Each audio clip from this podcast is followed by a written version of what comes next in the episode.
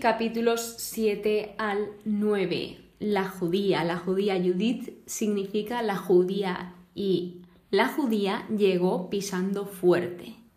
Para ello vamos a empezar por el capítulo 7 titulado El asedio de Betulia, donde aquí volvemos con la campaña contra Israel que tienen los asirios. En este caso, tras Agior contarles la verdad de quiénes eran los israelitas y después de que los asirios lo entregasen a los israelitas, Holofernes decidió ordenar que avanzasen, es decir, pues que fuesen viendo el campo donde iban a atacar. Entonces, al darse cuenta de toda esta gran multitud, porque eran muchísimos, los israelitas quedaron sobrecogidos. Es normal, se asustaron de ver que ya estaba el enemigo muy cerca y que se estaban preparando para entrar en combate. El siguiente día, porque esto va por días, el siguiente día Holofernes hizo desfilar, inspeccionó, es decir, que fue tanteando, siguió tanteando el terreno. Pero llegaron a la conclusión de que en vez de luchar contra el pueblo de Israel, que mejor cortarles los depósitos de agua y pues intentar que no pudiesen saciarse de las necesidades básicas para vivir, que son comer y beber. Así que se encargaron de eso para evitar tener que luchar contra el pueblo de Dios.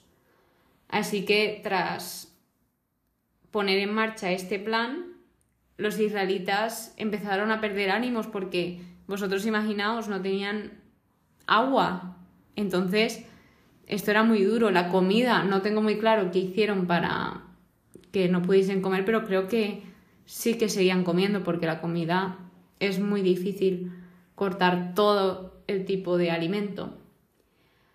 Así que pues los israelitas clamaron al Señor ya que su ánimo empezaba a flaquear. Querían rendirse porque veían que no podían más y que iban a acabar con ellos. Así que lo que hizo Cías, que era un jefe, pues fue darles palabras de ánimo, que tuviesen confianza y que, por favor, que esperasen en un plazo de cinco días. Si en cinco días veían que el Señor no había actuado y no les había ayudado, que podrían rendirse todos.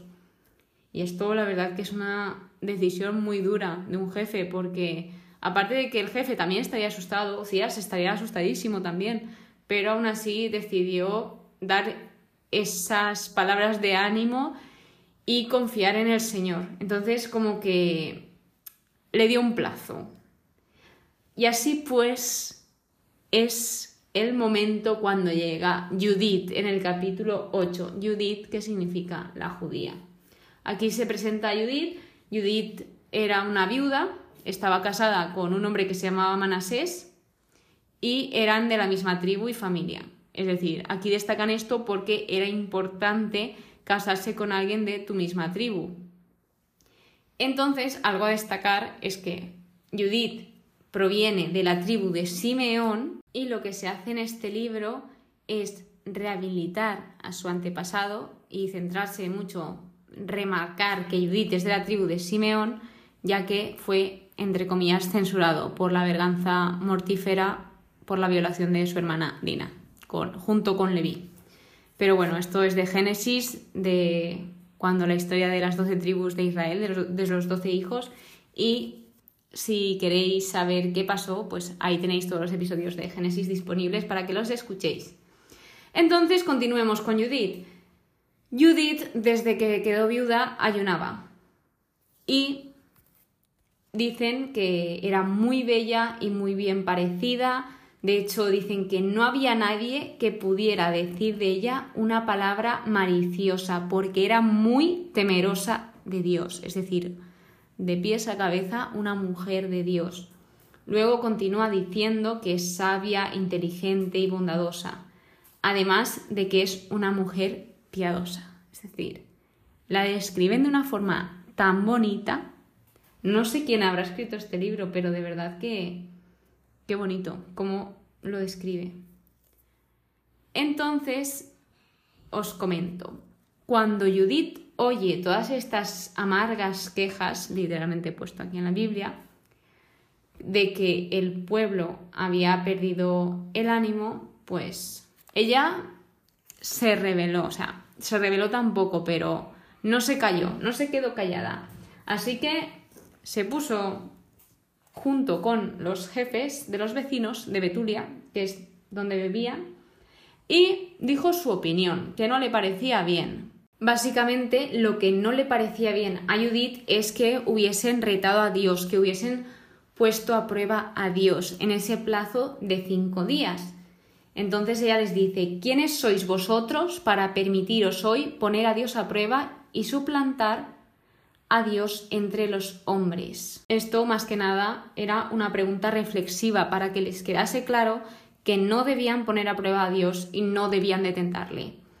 Luego lo llama Señor omnipotente y omnipotente significa que todo lo puede. Ojo, ¿eh? Definición de la RAE, que todo lo puede, coma, atributo solo de Dios.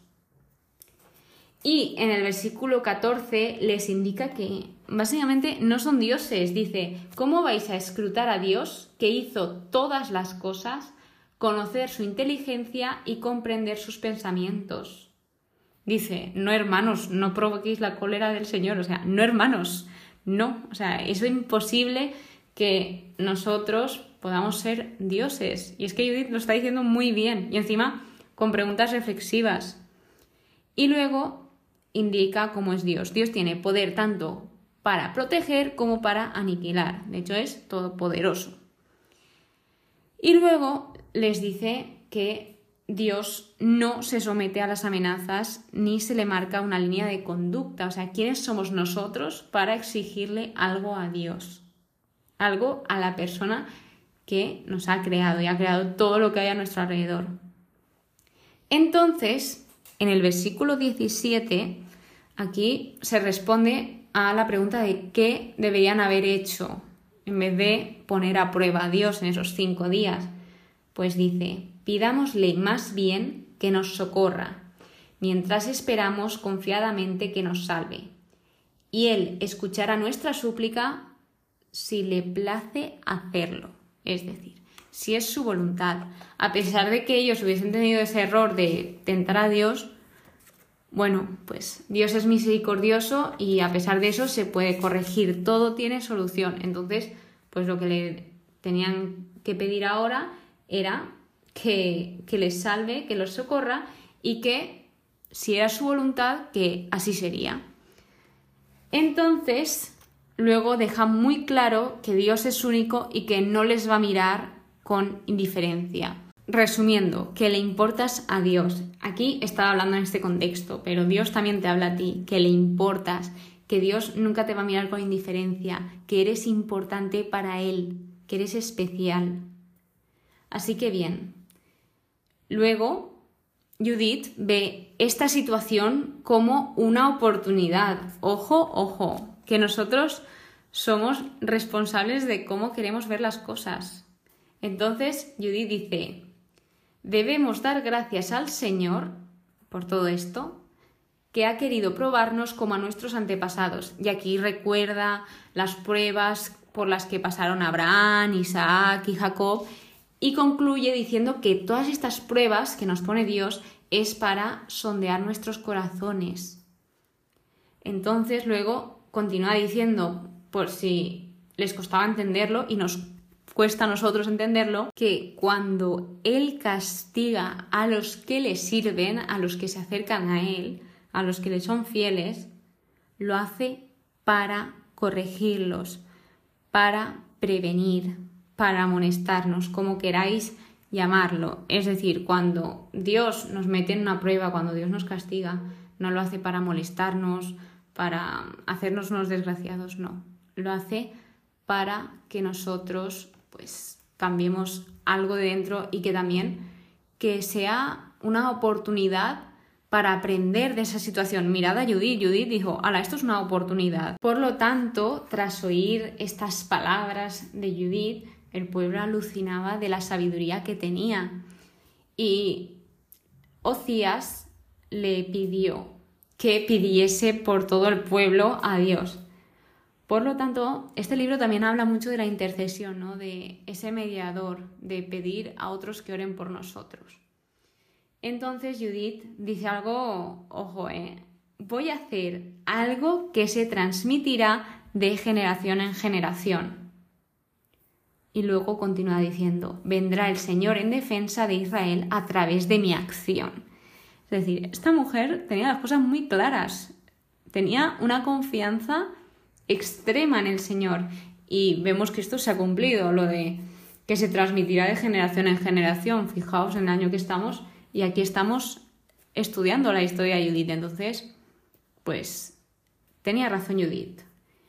Por lo tanto, lo que les dijo es que no intentasen adivinar lo que iba a hacer, que hasta que no se cumpliera no lo iba a decir.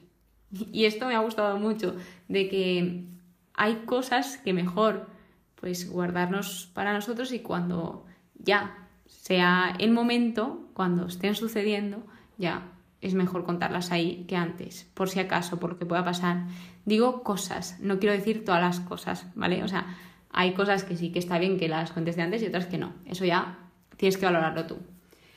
Entonces pasamos al capítulo 9, que es la oración de Judith. Tras todo este discurso que ella dijo, tras esa opinión, ella lo que dice aquí, que quería compartir con vosotros, es que para esa oración lo que hizo primero es imponerse ceniza sobre su cabeza.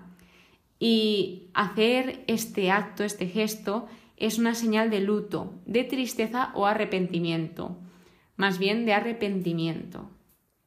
Entonces, ella se pone a orar y lo que os quiero destacar aquí es que ella pues va recordando todo lo que Dios ha hecho, pide que le escuche, cuenta su situación actual, Además, reconoce el poder de Dios, habla de su fuerza, la cólera, el poder.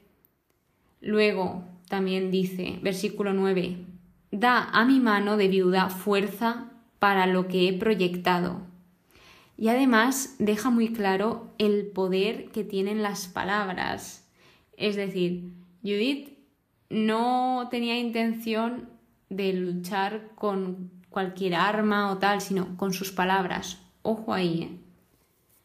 Y luego dice, abate su soberbia, refiriéndose al enemigo, por mano de mujer.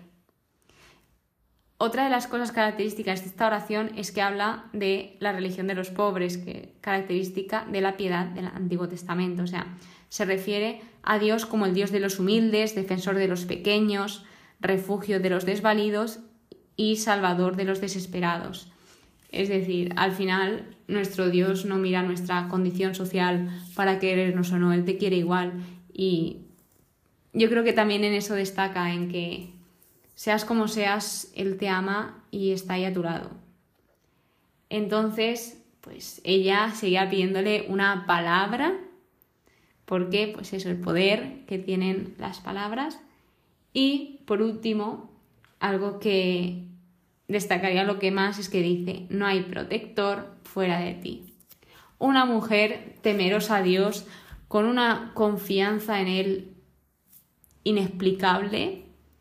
Encima dicen que era bella, hermosa, sabia, piadosa, es decir, una pedazo de mujer y un pedazo de ejemplo. Eso ha sido todo por hoy. Espero que hayáis conocido un poco más de Judith como, como yo. Muchas gracias por escucharme una vez más y nos vemos en el siguiente episodio. Que paséis muy buen día. Que Dios os bendiga.